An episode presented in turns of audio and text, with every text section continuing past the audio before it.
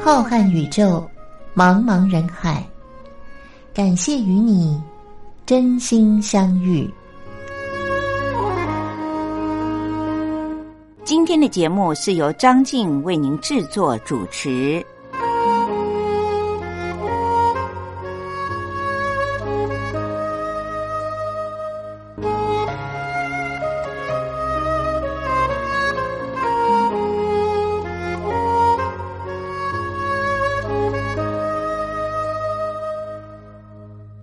听众朋友，大家好，我是张静，很开心您能够在二零二一年的五月二日星期天晚上的零点十分收听由张静为您服务的《真心相遇》。上个星期大家过得好不好啊？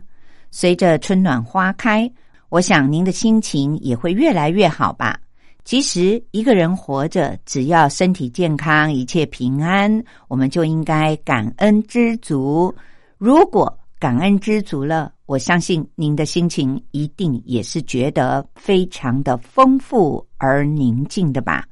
祝福我们真心相遇的听众朋友们，大家都是身体健康，一切都很平安。在这个美好的日子里，张静除了会和您分享一些好听的歌曲之外，今天张静想要和您分享的一些有关于医疗方面的资讯，可能是我们听众朋友从来都没有听过的一些症状。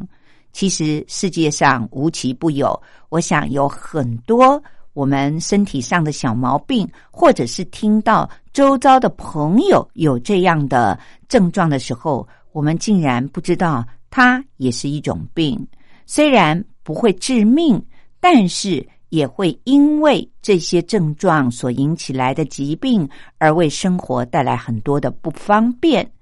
听到了这里呢，我们就更会觉得感恩，而且知足了，因为我们的身体呢都是正常的，完全没有这些您意想不到的小毛病。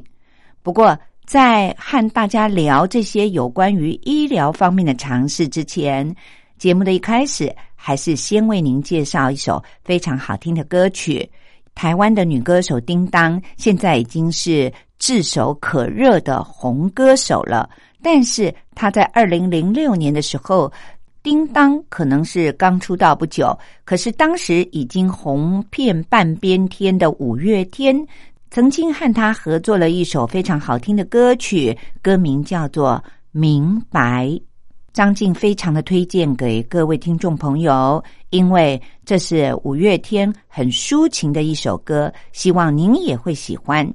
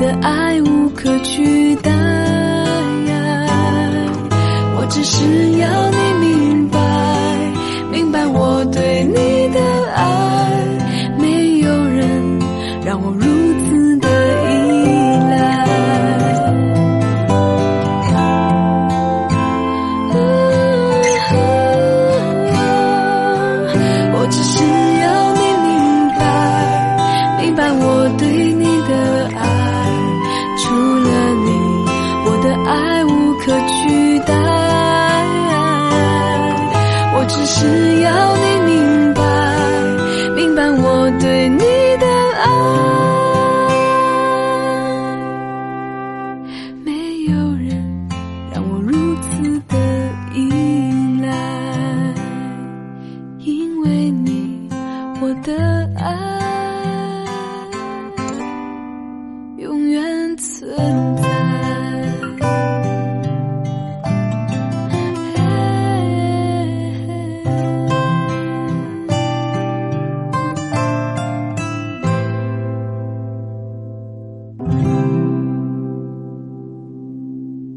位听众朋友，我是张静。今天在节目里面要和大家来聊的这个症状呢，我想很多的听众朋友他不知道这是一种病。如果您家里的儿子或者是孙子打开了书本就想睡觉，上课上了一半就无预警的睡着了，您是不是听了以后会非常的生气呢？觉得他怎么这么爱睡觉，随时都可以睡着呢？其实，对于现代人来说，不论是从广播电视，或者是书面的杂志、报章里面，我们最常听到和看到的，就是说，现代人因为工作压力很大，读书的压力很大，经常都会失眠。也许您因为这样，就会觉得这种随时都可以睡着的人，岂不是很幸福吗？可是，如果像刚才张静所形容的，上课上了一半，开车开了一半就会睡着，那真的要小心了。医生说，这可能是罹患了在医学上的一个名词，叫做猝睡症。猝是措手不及的猝，睡当然就是睡觉的睡。猝睡症顾名思义，就是在完全没有提防或者是心理准备之下，立刻的就可以秒睡。我们都知道，刚才谈到了失眠，好多的医生都教我们各式各样的什么呼吸疗法啊，什么放轻音乐啊，用冥想的。但是这睡觉之前呢，好像有一个仪式，好像都必须要练习，让我们放松之后才能够真正的睡着。但是罹患了猝睡症的朋友却是秒睡，一秒钟他就睡着了。而且是不分任何的情况、任何的场地之下，说起来这就有点危险喽。今天我就要在节目里面向您介绍，这其实是一种病，就是叫做猝睡症。我们来看看医生怎么说呢？首先，我们先来看一下，根据国外的研究报告，其实罹患有猝睡症的人口的比例。大约十万个人里面就有二十五个人到五十个人，只是可能病人本身不知道，他周边的朋友、亲人也不认为那是一种病。从国外所有的罹患这种病的研究结果来看的话，那么推估光是台湾可能就有六千个人到一万一千多个人是罹患了猝睡症的病人。但是台湾因为有台湾全民健保，我们只要去看病，在资料上面就会知道罹患这样病的人到底有多少。可是从就诊的资料来看的话，长期接受诊疗的真正罹患了猝睡症的病人呢，是少于一千个人以下的。这也就表示了，仅仅拿台湾来说好了，人口数并不多，才两千三百多万人。可是真正知道自己罹患了这个病来就诊的人还不到一千个人，这就代表。里面大概有高达八成的病人，并不知道自己是猝睡症的病人，所以他也从来没有到医疗院所里面去找专业的医生来诊疗，而且得到适当的治疗效果。这就有点危险了，因为如果开车开了一半就睡着了，那不是会发生车祸吗？如果一个孩子他在上课的时候随时都可以睡着，一个成人在工作的时候、上班的时候也随时开会开了一半就会睡着，只会被别人解雇，但是并没有得到真正的治疗的效果。他也不知道，其实自己这个猝睡症是可以治疗，让他可以好的。台湾在每个大医院里面都有附设所谓的睡眠研究中心。其实一般人都认为，现在这么多的大医院都开设了这样的门诊，是因为失眠的人口太多。其实呢，在睡眠研究中心里面的医生也会碰到少数前来就诊的，因为他这种猝睡的情况呢，已经影响到他求学或者是上班了。那么，根据台北医学大学附设的睡眠研究中心的李信谦医师，他就指出，猝睡症。是睡眠的结构出了问题，这个人的中枢神经系统对于睡眠和清醒的控制能力呢，产生了一些障碍，而且这种障碍的情况多半都会出现在少年和青年的时期。这也就是为什么很多家长很生气，说我的小孩呢，只要一打开了书本就想睡觉，上课上了一半竟然也能够睡着，他到底晚上都在做什么呢？其实有时候您真的是冤枉他了，因为呢，他是身体里面的中枢神经系统出了问题，他没有办法控制自己睡着了和清醒的能力。发病的最高峰的时期呢，医生说大约都是在十一岁到十五岁之间，也有部分呢是在二十岁到三十岁这两个族群，但是很可能获得的结果是，不断的在求学的过程中，因为考试考不好，因为考学校失败了，但是家长却没有带他来治疗。那二十岁到三十岁的这个族群呢，更是经常的面临被解雇了、找不到工作、常常的换工作这样的问题。很多的病人经常会在清醒的时候就突然的睡着了，这就是刚才张静为什么用秒睡来形容了。这其实并不是医学上给他的名词，而是张静的形容，因为他在几秒钟，他不知道自己已经睡着了。除了像刚才我说的，经常的让家长、老师以为学生在装病，或者是没有对于读书认真的思考过，而长辈对于罹患了这种猝睡症的青少年的误解，让这些孩子们造成了很严重的心理压力以外，也可能因为他突然的睡着了，肌肉完全的处于一种放松的状态下。就会在学校里，或者是在上下学的途中呢，发生一些意外。因为肌肉无预警的放松，其实很可能就会跌倒，或者是撞到东西。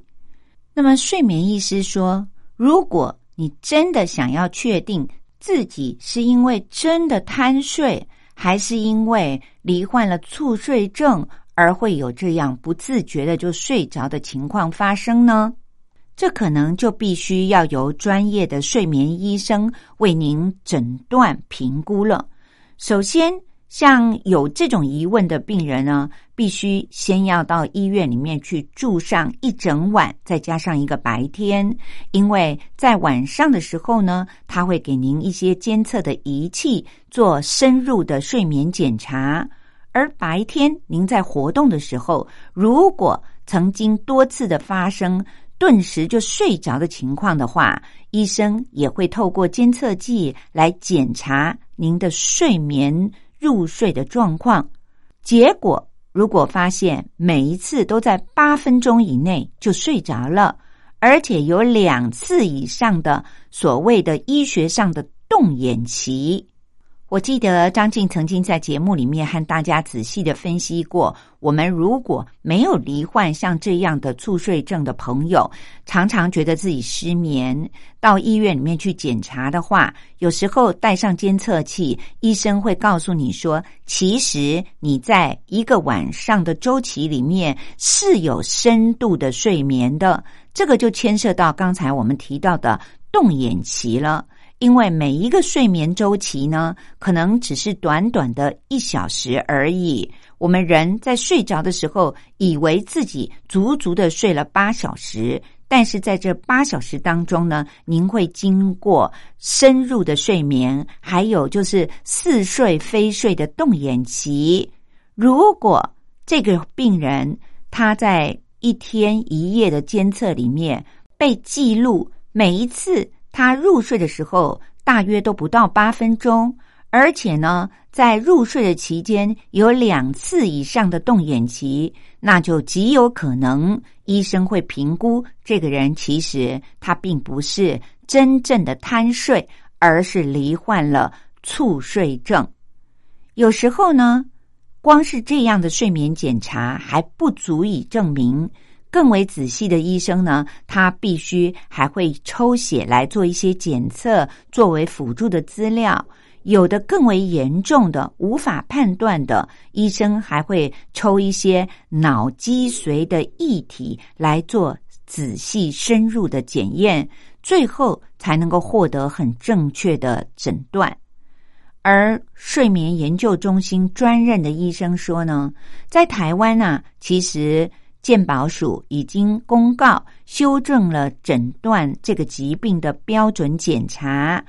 这可以让接受检查的病人呢不必花太多的钱，就得到很完整、很仔细的诊疗，判断最后的结果。相信很多饱受嗜睡症，就是很喜欢睡觉的人，可能每天都要睡十几小时以上的。还有罹患了猝睡症的病人，也就是随时随地都可以立刻的睡着的这一类的病人呢，相信他们其实在生活上也觉得很辛苦。如果开车开了一半就睡着了，各位听众朋友，事实上在很多的社会新闻里面，我们都看到有一些司机呢，他发生了车祸以后，在做。笔录的时候，他说他完全不记得他为什么会睡着。那么很多人都推断他是不是酒驾啦？他是不是因为吃了某些药物啊？其实，也许有少数的。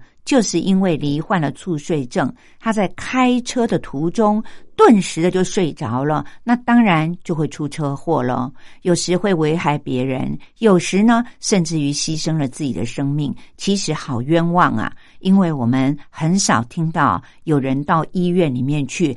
判断自己是不是罹患了猝睡症。那么今天呢，张静和大家分享这一则医疗的资讯，就是因为我想要告诉大家，如果您觉得特别的容易就睡着了，上课上了一半，开会开了一半就会睡着的话，那您不用觉得自己太高兴，好像别人都在为失眠所苦，自己却很容易就睡着了，而且每天随时的可以睡，其实它是一种病。在没有发生危险的时候，这是一种幸福。但是如果是在张静刚才所形容的开车的途中，或者是您的工作是要操作一些大型的机器的话，那罹患了猝睡症却不自知，岂不是为自己带来了很可怕的后果吗？所以今天特别的抽出一些时间和大家分享这个在医学上面被确诊的有疾病名称的猝睡症。虽然以全世界所研究出来的罹患此病的人口数来算的话，它可能是一种罕见的疾病，罹患的人并不是很多。但是如果有这样的症状却不知道的话，那真的是冤枉了。希望今天为您提供的这个医疗资讯，有关于猝睡症的症状，对于我们的听众朋友们，又可以多了一点尝试，也可以帮助周遭是不是有人开会开了一半就打呼了呢？那要提醒他哦，应该要到专业的医生那里去做一些诊断。接下来，让我们休息一会儿，来听听周传雄所带来的这首。快乐练习曲。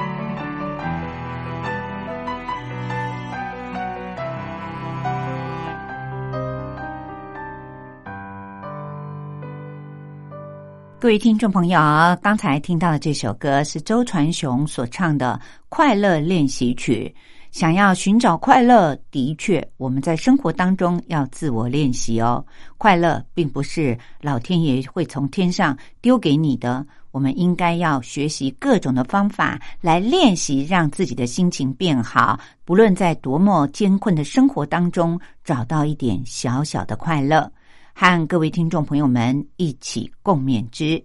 既然前面和各位听众朋友们聊的，这是我们一般人很少会罹患，而且也不会知道的一种猝睡症。那么接下来呢，利用张静在讲述历史故事之前的短短几分钟，也想要和各位听众朋友们分享一个，这是我们经常会发生，但是我们可能不知道，它也会为我们的身体健康带来很大的危机哦。那就是很多人都有口臭的问题。我相信您可能不是自己有口臭，但是你周边的人一开口跟你讲话，你就发现哇，怎么这么大的一股异味儿？那就是口臭。其实长期有口臭，可能这个人的口腔的健康情况已经亮起了红灯，但是自己并不知道。人的消化系统就是从口腔到肠胃道，它这一段路呢是充满了细菌的。这些细菌和我们人的身体是共存共亡，很容易会让我们的口腔里面产生牙周病，还有蛀牙。其他的呢，也可能会引起更为严重的，像糖尿病，还有肝脏和肾脏的病变。以及经常鼻塞、流鼻水的人，他其实是罹患了鼻窦炎。这种种的疾病都可能会引起一个人口臭。根据很多的医学研究发现，一个人的口腔里面最少会有七百种的细菌，数量呢更是高达了数百亿只的细菌。不同的人的嘴里有各种的菌种的相貌。细菌到了其他的人的嘴里呢，也不一定就能够长此的存活下来。这也就是说，每一个人口腔里面的细菌的种类都不一样，而且呢，你的细菌到了别人的嘴巴里面不一定能活得下来。但是如果有一个人他长期都有口臭的话，就应该要警觉了，这可能就是口腔里的健康拉起了警报。口腔里面不好闻的味道的来源有很多，其实最单纯的就有可能是您刷牙没有刷干净，因此食物的残渣就存在了口腔里面而产生了异味。那么也可能是因为有蛀牙没有填补，让这个蛀牙的洞里面呢藏污纳垢而有异味，也或许是罹患了牙周病的牙龈发炎了。此外，如果有人嘴巴里面有安装固定式的假牙，那么每一个假牙和假牙之间的清洁工作也是很重要的。假牙的缝里面呢，就是很容易藏污纳垢，也会让口腔里面有不好闻的味道，也就是我们说的口臭产生的。除了这些因为牙齿而引起来的口臭之外，像糖尿病。还有肾脏病变，如果没有控制好的话，新陈代谢就会不正常。那么，某些的代谢过后的废物呢，实在太多了，也会引起这个人口腔里面有口臭。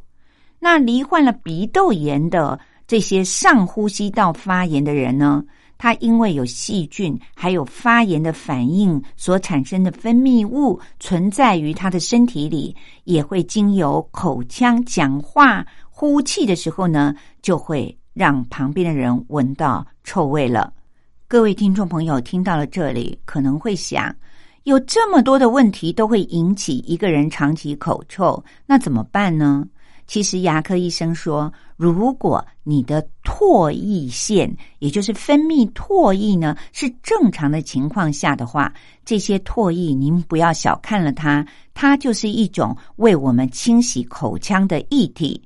它可以让我们口腔里面还有身体里的细菌的浓度呢不会太高，但是如果嘴巴比较干，也就是这个人分泌的唾液比较少的话，那么他的口臭就会变得比较明显。这就是为什么有些人早上起来还没有刷牙漱口之前，口臭会比较明显，但是经过了他清洁了牙腔。同时，讲话吞咽很多次以后，慢慢的，他嘴巴里面的臭味就会逐渐的变少了，或者是消失了。这就是因为唾液发挥了功能。如果有服用抗组织胺来治疗其他的疾病的人呢，它的副作用也会影响到这个人的唾液分泌比较少。同时，像有罹患干眼症或者是口干症这一类的，属于自体免疫疾病的人，也或者是做过口腔放射治疗的病人，就是曾经罹患了口腔癌的病人，他曾经用放射线化疗过的人，都会影响到一个人的唾液腺的功能。他的唾液分泌就会变少，于是这个人的口臭就会显得比较严重。听到了这里，您就知道了，不要小看了我们的唾液哦，也就是我们一般人说的吐口水的口水，其实它有很好的清洁功能呢。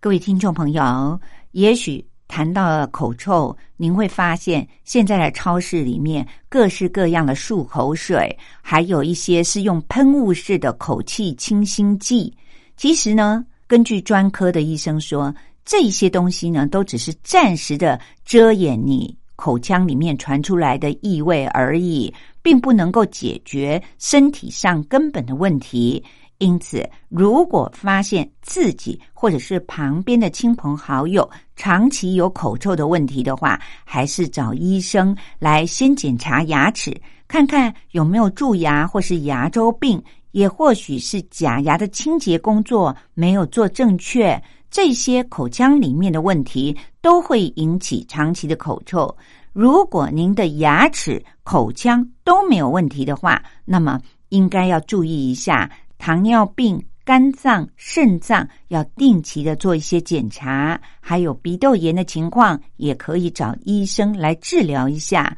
对症下药、对症治疗之后，是可以改善长期的口臭问题的哦。这个小小的建议呢，虽然在我们日常生活当中显得微不足道，但是各位听众朋友。一个人如果口腔传来了异味，是不是会影响您的人际关系呢？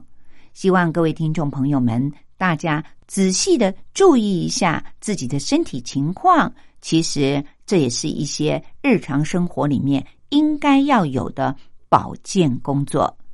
接下来时间又到了张静为您说历史故事的时候了，欢迎各位听众朋友们继续的收听。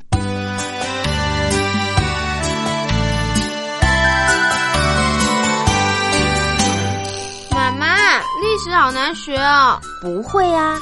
历史就是我们中华民族的故事啊。哎呀，你就把它当成故事来听，这不就有趣了吗？真的吗？听故事当然好玩啊，可是老师上课又不讲故事。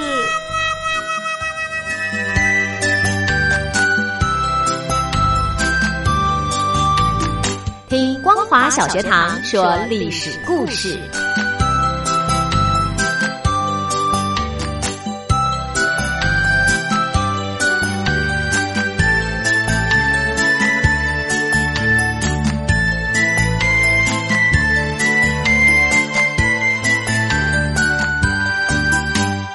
各位听众朋友，又到了张静为您说历史故事的单元了。从今天开始，要展开一个新的阶段。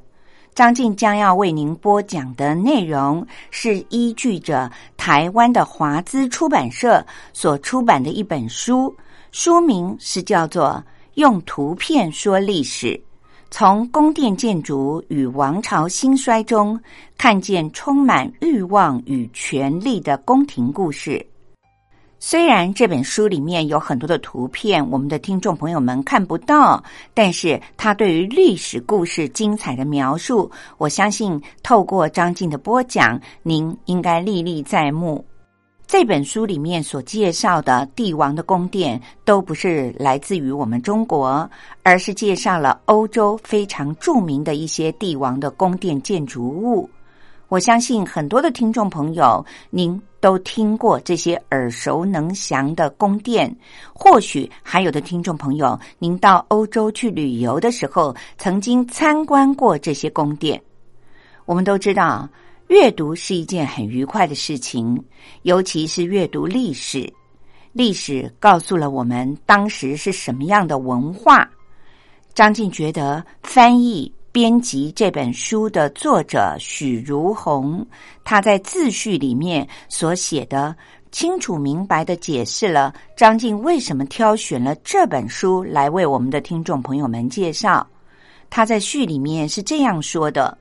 遍布全世界各地的每一座宫殿，都是人类宝贵的文化遗产。作为帝王将相权位的象征，他们受到了特别的关照。雄厚的财力、优秀的建筑设计师，还有技艺超群的能工巧匠们，造就了宫殿建筑的卓越和辉煌，也映照着君王权势的强盛和武力的强大。因此，不同时代的历史、宗教和文化倾向，都可以在宫殿建筑上看见深深烙印的痕迹。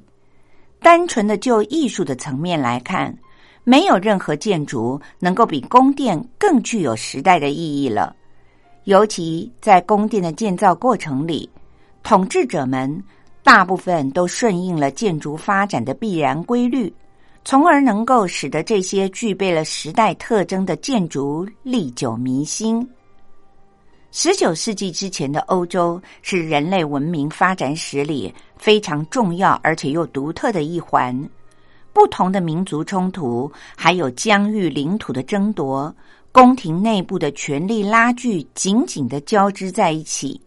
宫殿建筑也在历史的跌宕起伏中，成为了诠释欧洲文明的重要线索。这些建筑物历经了罗马、歌德、文艺复兴、巴洛克、古典主义和洛可可式等不同的风格，也成为了人类历史的重要组成部分。因此，在这些时代背景之下，帝王的英武与昏庸，王妃的宠爱与哀怨，权臣的忠诚与狡诈，在宫殿这个舞台精彩的上演了。权力和财富所造就的骄奢淫欲的生活、利欲熏心的斗争，都可以作为后人对于历史的借鉴，也留下了很多未解之谜。带着这些疑惑以及对于历史的关怀，这本书对于欧洲宫殿背后的历史进行了系统的梳理，挖掘宫殿背后的动人故事。希望能够透过通俗易懂的方式，揭开宫殿建筑像迷雾一般的神秘面纱，聆听它动人的心跳声音，让我们体会人类历史长河当中每一个精彩的段落。各位听众朋友，今天张静要为您介绍的这座皇宫，是位于土耳其伊斯坦堡的托普卡帕宫。伊斯坦堡独特的地理位置和历史的进程，成就了身在其中的托普卡帕宫。这座王宫的产生以及由此所延伸的历史人文故事，更丰富了这座城市的文化内涵。土耳其的伊斯坦堡是世界上唯一一个横跨了两大洲的城市，也是古代丝绸之路的终点。上星期我们讲到了土耳其共和国成立了之后，托普卡帕宫殿就改成了博物馆。馆中收藏和展出了奥斯曼时代的很多珍藏的艺术品。特别值得一提的是，在瓷器馆当中还收藏有上自中国的唐宋、下至明清时期的古代瓷器，大约有两万多件呢，规模可以算是很庞大了。在宫殿的所有收藏品当中，最发人深省的就是圣堂里面的圣物了。它是奥斯曼苏丹继承哈里发的时候带到伊斯坦堡的。土耳其人不但继承发扬了伊斯兰教，而且还借助伊斯兰教促进了奥斯曼帝国的扩张。尽管到现在为止，什叶派的穆斯林仍然不承认奥斯曼人是先知穆罕默德的合法继承人，但是和现实对照的时候，历史的轨迹就足以证明了。各位听众朋友，西元一二五八年，蒙古铁骑攻陷巴格达之后，残忍的处死了伊斯兰的领袖哈里发。从而也结束了延续长达五百年时间的伊斯兰帝国的阿拔斯王朝。这个王朝横跨了亚洲、非洲和欧洲三洲，庞大的帝国终于成为了历史。除了蒙古军队的强大之外，阿拔斯王朝倒塌的主要原因就是统治者的腐败以及缺乏革新的能力，也偏离了伊斯兰的正道。因此，导致广大的民众生活困苦，国力空虚。毫无疑问的，奥斯曼帝国的初期虽然规定了伊斯兰法要高于一切，但是这个新兴的帝国依靠着权威和活力，做到了对于帝国之内的所有民族一律平等的原则，各个民族宗教信仰自由。任何地方的官员和宗教势力强制别人改变信仰自由，都会被严格的惩罚。因此，基督教、犹太教、印度教和佛教等都互不干涉，和睦的相处。宽容的宗教信仰政策成为了奥斯曼帝国强盛的代表。如今。静静的躺在托普卡帕宫殿当中的穆罕默德的圣物，就成为了昔日奥斯曼帝国强大国力最好的证明了。除了穆罕默德的圣物之外，在托普卡帕宫殿里面还有一座很精致的，被命名为巴格达亭。这座凉亭可以让人睹物思人，不得不提起奥斯曼帝国历史上一位胆识过人、谋略超群，而且又光明磊落的功勋人物，那就是苏莱曼一世。苏莱曼一世在统治的期间，奥斯曼帝国的国力达到了前所未有的鼎盛时期。他率领着军队和欧洲的十字军骑士团争夺领地。这场战争被看成了是他真实性格的展现。十字军骑士团最早是出现于中世纪的欧洲，是欧洲的封建地主们为了保卫他们在富庶的地中海地区所侵占的领地所建立的宗教性的军事组织。后来，罗马教皇又组织了几个僧侣骑士团，他们的使命是镇压十字军国家中人民的反抗。保卫并且扩大十字军的领地。这个时期的骑士团就好像是一种僧侣的帮派，多数的僧侣骑士为西欧各个国家没落的贵族，有着严格的纪律，并且按照修道会的方式组织起来。骑士团的成员不能够娶妻生子，也不得谋求财富，更不能够违背天主教会的旨意。同时，骑士团内部还实行严格的集权制度，必须为教皇之命侍从。但是，骑士们却借助着教皇所给他们的特权，大量的累积财富。十字军国家的封建主为了借助他们的力量，使得西欧人长期占据地中海东岸，也给予了骑士团最优厚的待遇。在奥斯曼帝国时期。巴勒斯坦地区一支没落的骑士团，打着为饥饿和染病的朝圣者从事慈善工作的幌子，继续的在当地活动，并且保持着一支训练有素、纪律严明的骑士军队。在奥斯曼土耳其帝国的禁逼之下，这支骑士团就被迫转移到了地中海东部的罗德岛。西元一五二二年，继位两年的苏莱曼一世，为了要解除进犯欧洲的后顾之忧，决定把罗德岛上的骑士团彻底的歼灭。而让他意想不到的是，虽然骑士团作战的人数不到万人。